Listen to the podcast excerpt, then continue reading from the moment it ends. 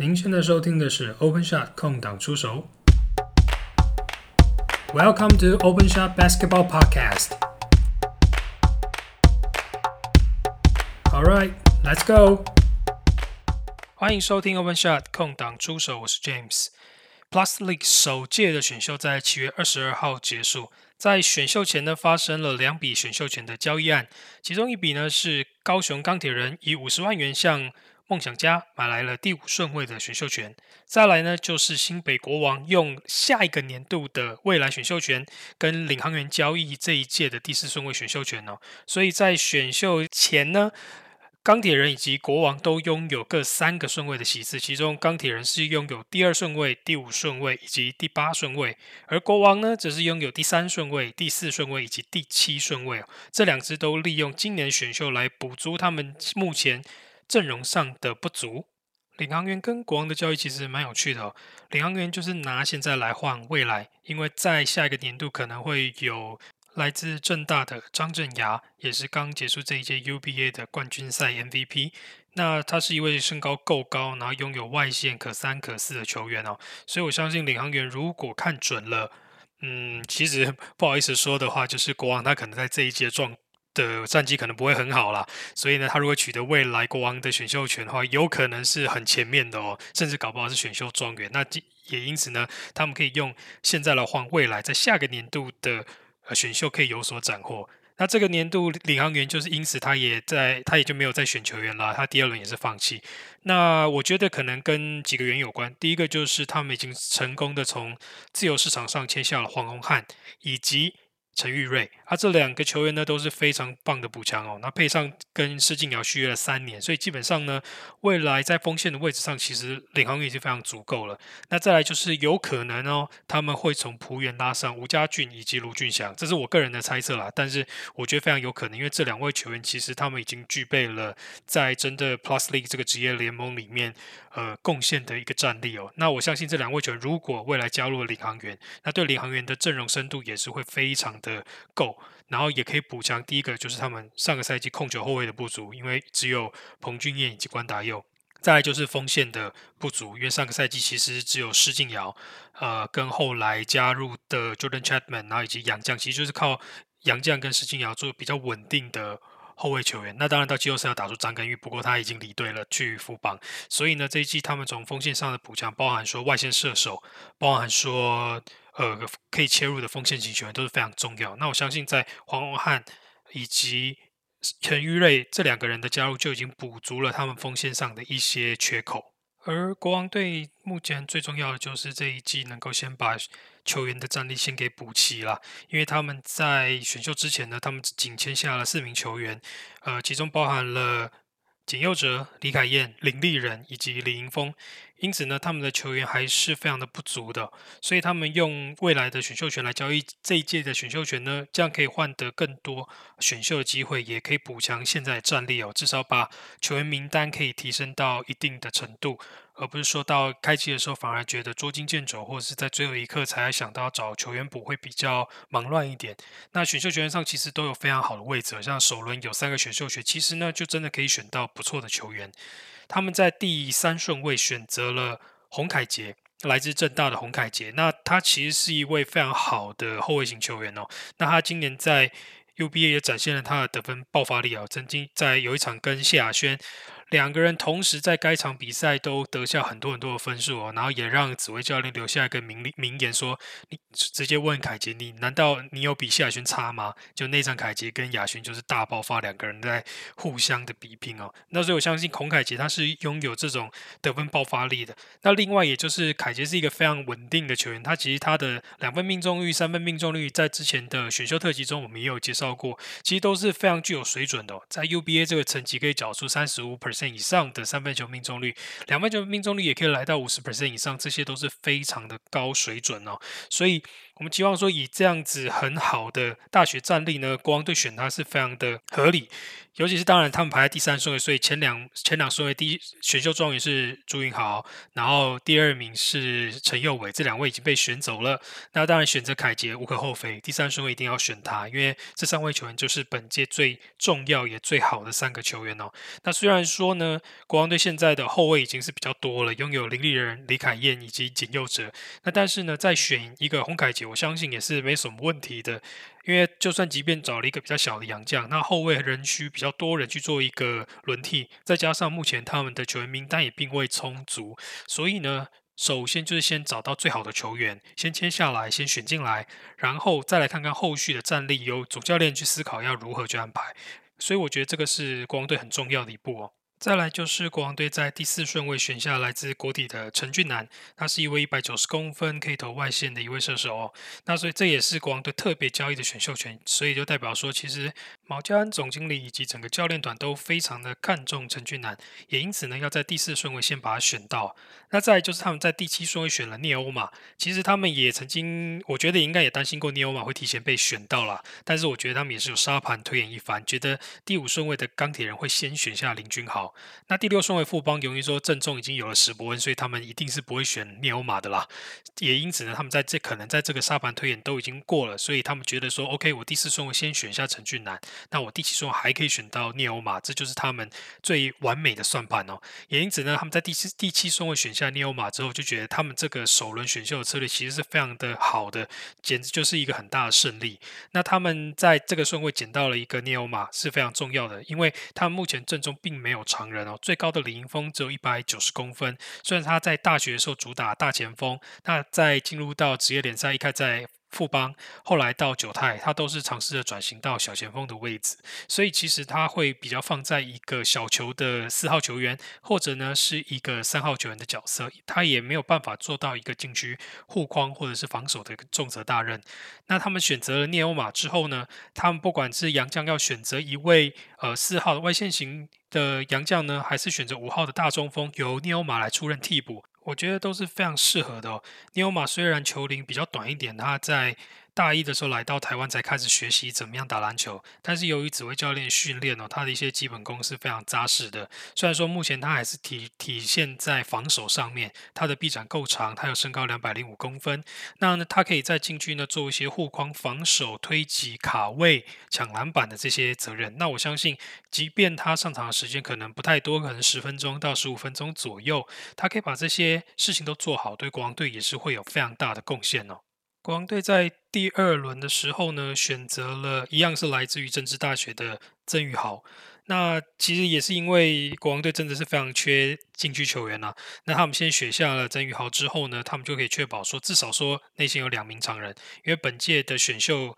其实真的是常人不太多啦。那第八顺位钢铁已经先选下了蓝少辅，所以他们接下来最好的选择就会是曾宇豪了，因为已经真的没有比较好的大致球员。他相信国王队应该是有考察过政治大学的球员哦，也因此在前面四个选秀权里面呢，有三个都选择来自政治大学的球员。在新的球季看到政大的球员都在国王队又再度担任队友，也是非常有趣的一个观赛重点。国王队第五个选择的球员呢，是来自于师范大学的林世轩。因为国王队阵中虽然有很多的后卫，但目前那个专职的控球位还是比较少一点啦。李凯燕还是比较偏向一个双能位的角色，那林立人其实也比较偏一个后卫射手的角色。所以呢，在选进一个控球后卫，我觉得也是非常好的一步。来自师范大学林世轩，虽然说他。一直都是在担任陈佑伟的替补，但是他其实在昔日南湖的时候，以及未来接现在在师大担任替补的时候呢，也都缴出非常好的表现哦。所以我相信他是一位非常有潜力可以担任好一位替补控球后卫的角色。国王队呢，在选秀结束之后，现在整个球队拥有九名球员哦。那在开机时还有一段时间，所以他们还有机会在自由市场上来找寻更多的球员来补足自己阵容上的不足，因为目前可能。开季需要到十五位球员，可能比较保险啦，因为还包含说需要练球啊，那可能赛季中难免会有人受伤，尤其是呢，现在有六队，整个赛季一定变得会相对密集许多，所以会需要更多的球员来补足。那接下来他们在自由市场上会不会会有什么大动作呢？就是非常值得期待的一件事情哦。接下来我们来谈谈钢铁人。钢铁人在这一届呢也选到了非常多的球员，他们总共选择七位球员哦，包含第二顺位，他们选择来自师范大学的控球后卫陈佑伟。陈佑伟是这一届最好的一个控球后卫哦，他拥有非常好的空间感，他的三分命中率呢也有所提升，来到了百分之三十一。因此呢，他未来是很有潜力可以发展成为一一位有稳定外线的控球后卫。即便他们这一季已经选择了 Anthony Tucker 来担任他们的外籍球员。在第四节，如果需要比较大只的洋将，而他们需要一位控球角色呢，陈佑伟就可以好好的扮演这个角色。所以我觉得钢铁人选择陈佑伟这一步骤啊，可以说是非常的好，因为可以补足阵容上的每一个环节。他可以在一开始可以搭配 Anthony Tucker 一起先发，那由 Tucker 来担任二号位的射手角色。那开始随着比赛进行，那可能右尾下去休息了，Tucker 来担任主控，然后换 Tucker 下去休息了，右尾又可以上来担任控球。那到第四节的时候呢，不管 Tucker 在与不在，尤其是单阳将的时候，可能他们需要一个大洋将来坐镇禁区，那这时候右尾就可以好好的担任一个后场指挥官的角色。所以我觉得钢铁人选择右尾对于整个球队是非常非常的加分哦。那再来，他们跟梦想家交易的第五顺位呢？他们选择了来自台艺大的林君豪。林君豪在大学时期是属于一位四号型球员。那当然，他也是花了很多的时间在练习自己的三分外线，因此他可以往一个三号位的角色转型哦。那一开始如果还没有转型成功呢，至少也可以扮演一位有外线的四号位。那这对钢铁人阵容上的加分是非常多的哦。再来，他们在首轮第八顺位呢，选择来自国体大的蓝少辅。蓝少辅也是这一届的世界杯资格赛的中华队的国手之一哦。那他是本届的一个非常好的内线型球员，那身材非常的壮硕，从国体出来的身体都被训练的非常的好，对抗性很强，也很擅长做一些苦攻啊、卡位啊。那虽然有在训练三分，但还没有到非常的好，但至少还有在开始训练了。那主要呢，选择他就是前三顺位选择了一个控球后卫，一个三四号球员，再选择一个中锋型球员，那刚好每个位置都补到点，所以钢铁在首轮的选秀策略应该就是这样哦，选择不同的位置来补足目前阵容上的不足。他们目前签下的球员其实也只有来自玉龙的吕正如可以成为球队的一个灵魂人物，以及来自富邦的张博维，还有来自梦想家的王柏志，刚好是两位前锋跟一位中锋，所以其实他们的阵容还有非常多需要补强的地方哦。所以接下来在第二轮的选秀呢，他们分别选择了来自建行科大的刘俊廷，以及来自世新大学的郑德维。刘俊廷拥有非常劲爆的体能哦，灌篮对他来说简直是 a piece of cake 啦。太简单了，他可以轻易的做出很多很困难的动作，但他目前在进行打的球其实也没有到很多，表现机会并不是非常多，但他绝对拥有一个可以转型成。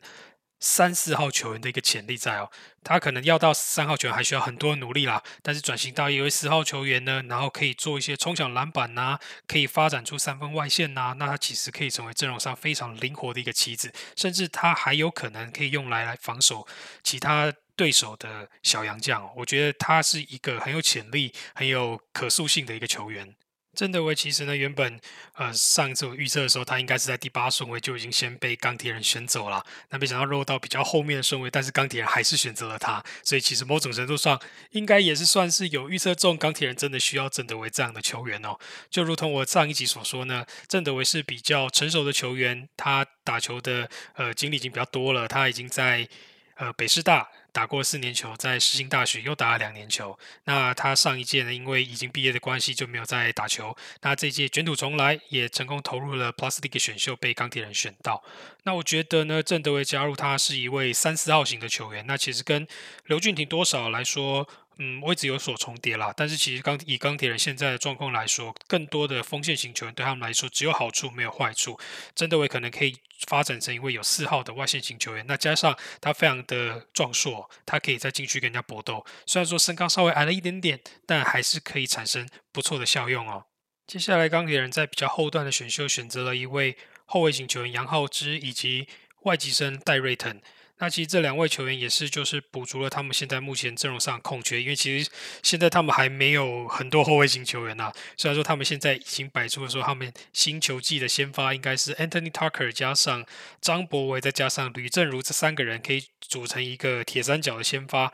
那其实这个高度算是蛮够的哦。那加上在还有陈佑伟在板凳啊担任第一替补控球，甚至未来可能到球季的中段搞不好他也会打到先发也不一定。那再加上还有林君豪啊、刘俊廷。郑德威这些球员的互相的补足，那像钢铁人在至少在选秀权，虽然说球员偏年轻了，比较没有一些经验，但是呢，也年轻相对来说就是有活力，有活力呢，再给一再给这次的总教练外籍教练 Barry 由他来调教。那 Barry 相对也是一个比较年轻的一个教练哦，那相信他们可以激荡出一个不错的火花，所以我们也可以慢慢的去期待说新的赛季呢，钢铁人到底会打出什么样的球风？由 antony Tucker 跟南摩吕正如引领的一个快速三分的 Splash Brother 球风，会不会具有极高的观赏性？然后这些选秀进来球员又怎么样可以融入到这个体系，来让钢铁人的球风具备观赏性，然后又可以取得很好的战绩哦？再来，我们要谈谈的就是富邦勇士。他们在这次选秀选择了来自中州科大的王绿祥。王绿祥呢，在金华国中毕业之后就赴美去求学，然后在上个赛季呢回到了台湾就读中州科大。那他是一位拥有美式球风的一位后卫，身材也是非常的好，比较大型的控球后卫。那富邦在之前的呃选秀特辑呢，我们也有说到，其实富邦选择哪一位球员都没有什么特别的问题啦，因为其实他们原本的阵容深度都非常的够了。那唯一比较缺的呢，可能就是控球。后卫，因为目前控球呢只有林书伟及赖廷跟两位球员，所以因此呢，他们在第六顺位比较后段选秀顺位能够选到王绿翔，其实也是还蛮不错的一件事情哦。虽然说王绿翔要上场，还需要再跟林书伟以及赖廷跟来竞争，那对他本人来说，其实也是一个非常大的挑战。所以新的赛季我们就要看看王立强能不能够去努力的争取到有限的上场时间，而许晋哲教练呢又会如何去使用这位球员来？来把王立强的潜力都发展出来，我相信也是新球季一个看富邦除了既有球员展现战力之外呢，也可以在新秀权有上场的时候来观测看看，说这些新秀权的养成可以到什么样的一个程度哦。因为未来富邦面临到一个比较大的潜在危机呢，就是目前的老将可能在两。两三年后就会退休了吧？像是文成啊、志杰啊，或者是曾文鼎啊，他们都是有年纪了。虽然说他们现在战力仍然非常的好，但是未来一定得要面临到接班这件事情哦。那在富邦已经准备很多的中生代以及新生代的球员可以接班哦。那可能接下来下一个赛季，除了战绩之余呢，富邦有可能会让更多新秀球员出来去训练看看，来找出他们下一个世代的接班的班底哦。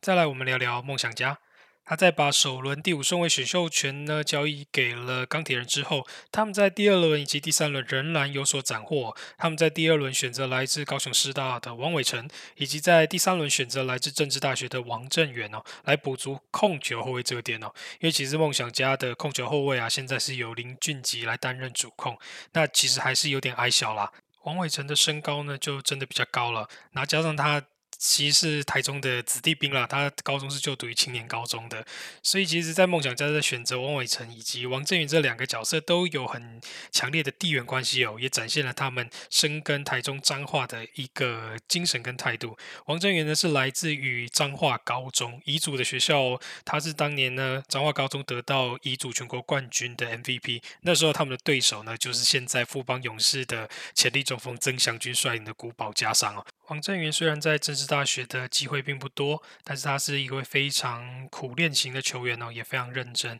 那梦想家看到了这一点，把彰化子弟兵给选到正中，我觉得是一件非常好的事情。那也期待王振元可以在新的球季在梦想家可以有所发挥。最后，我们要来谈谈。新竹工程师，工程师在选秀权推出了谁师状元的特辑哦，吊足了大家胃口，也让大家有所期待。到底他们选秀状元会选择谁呢？到底是朱云豪、陈优伟还是洪凯杰？这三位球员好像都非常有可能哦。那最后选秀结果出炉，他们选择了朱云豪来成为队史首位的选秀状元。选择朱云豪呢，让工程师完全补足了前锋阵容上的不足啊。虽然说他们今年在自由市场上已经签下了郭少杰及林一辉，但是呢，在选秀的其次给了朱云豪，也避免了他们选择陈佑伟会发现跟对上高国豪啊、林明义啊、陈建恩、田浩、郑伟这五个后卫都已经这么多了，然后选择右卫来跟他们重叠，而影响到战力。他们选择朱云豪来让他们。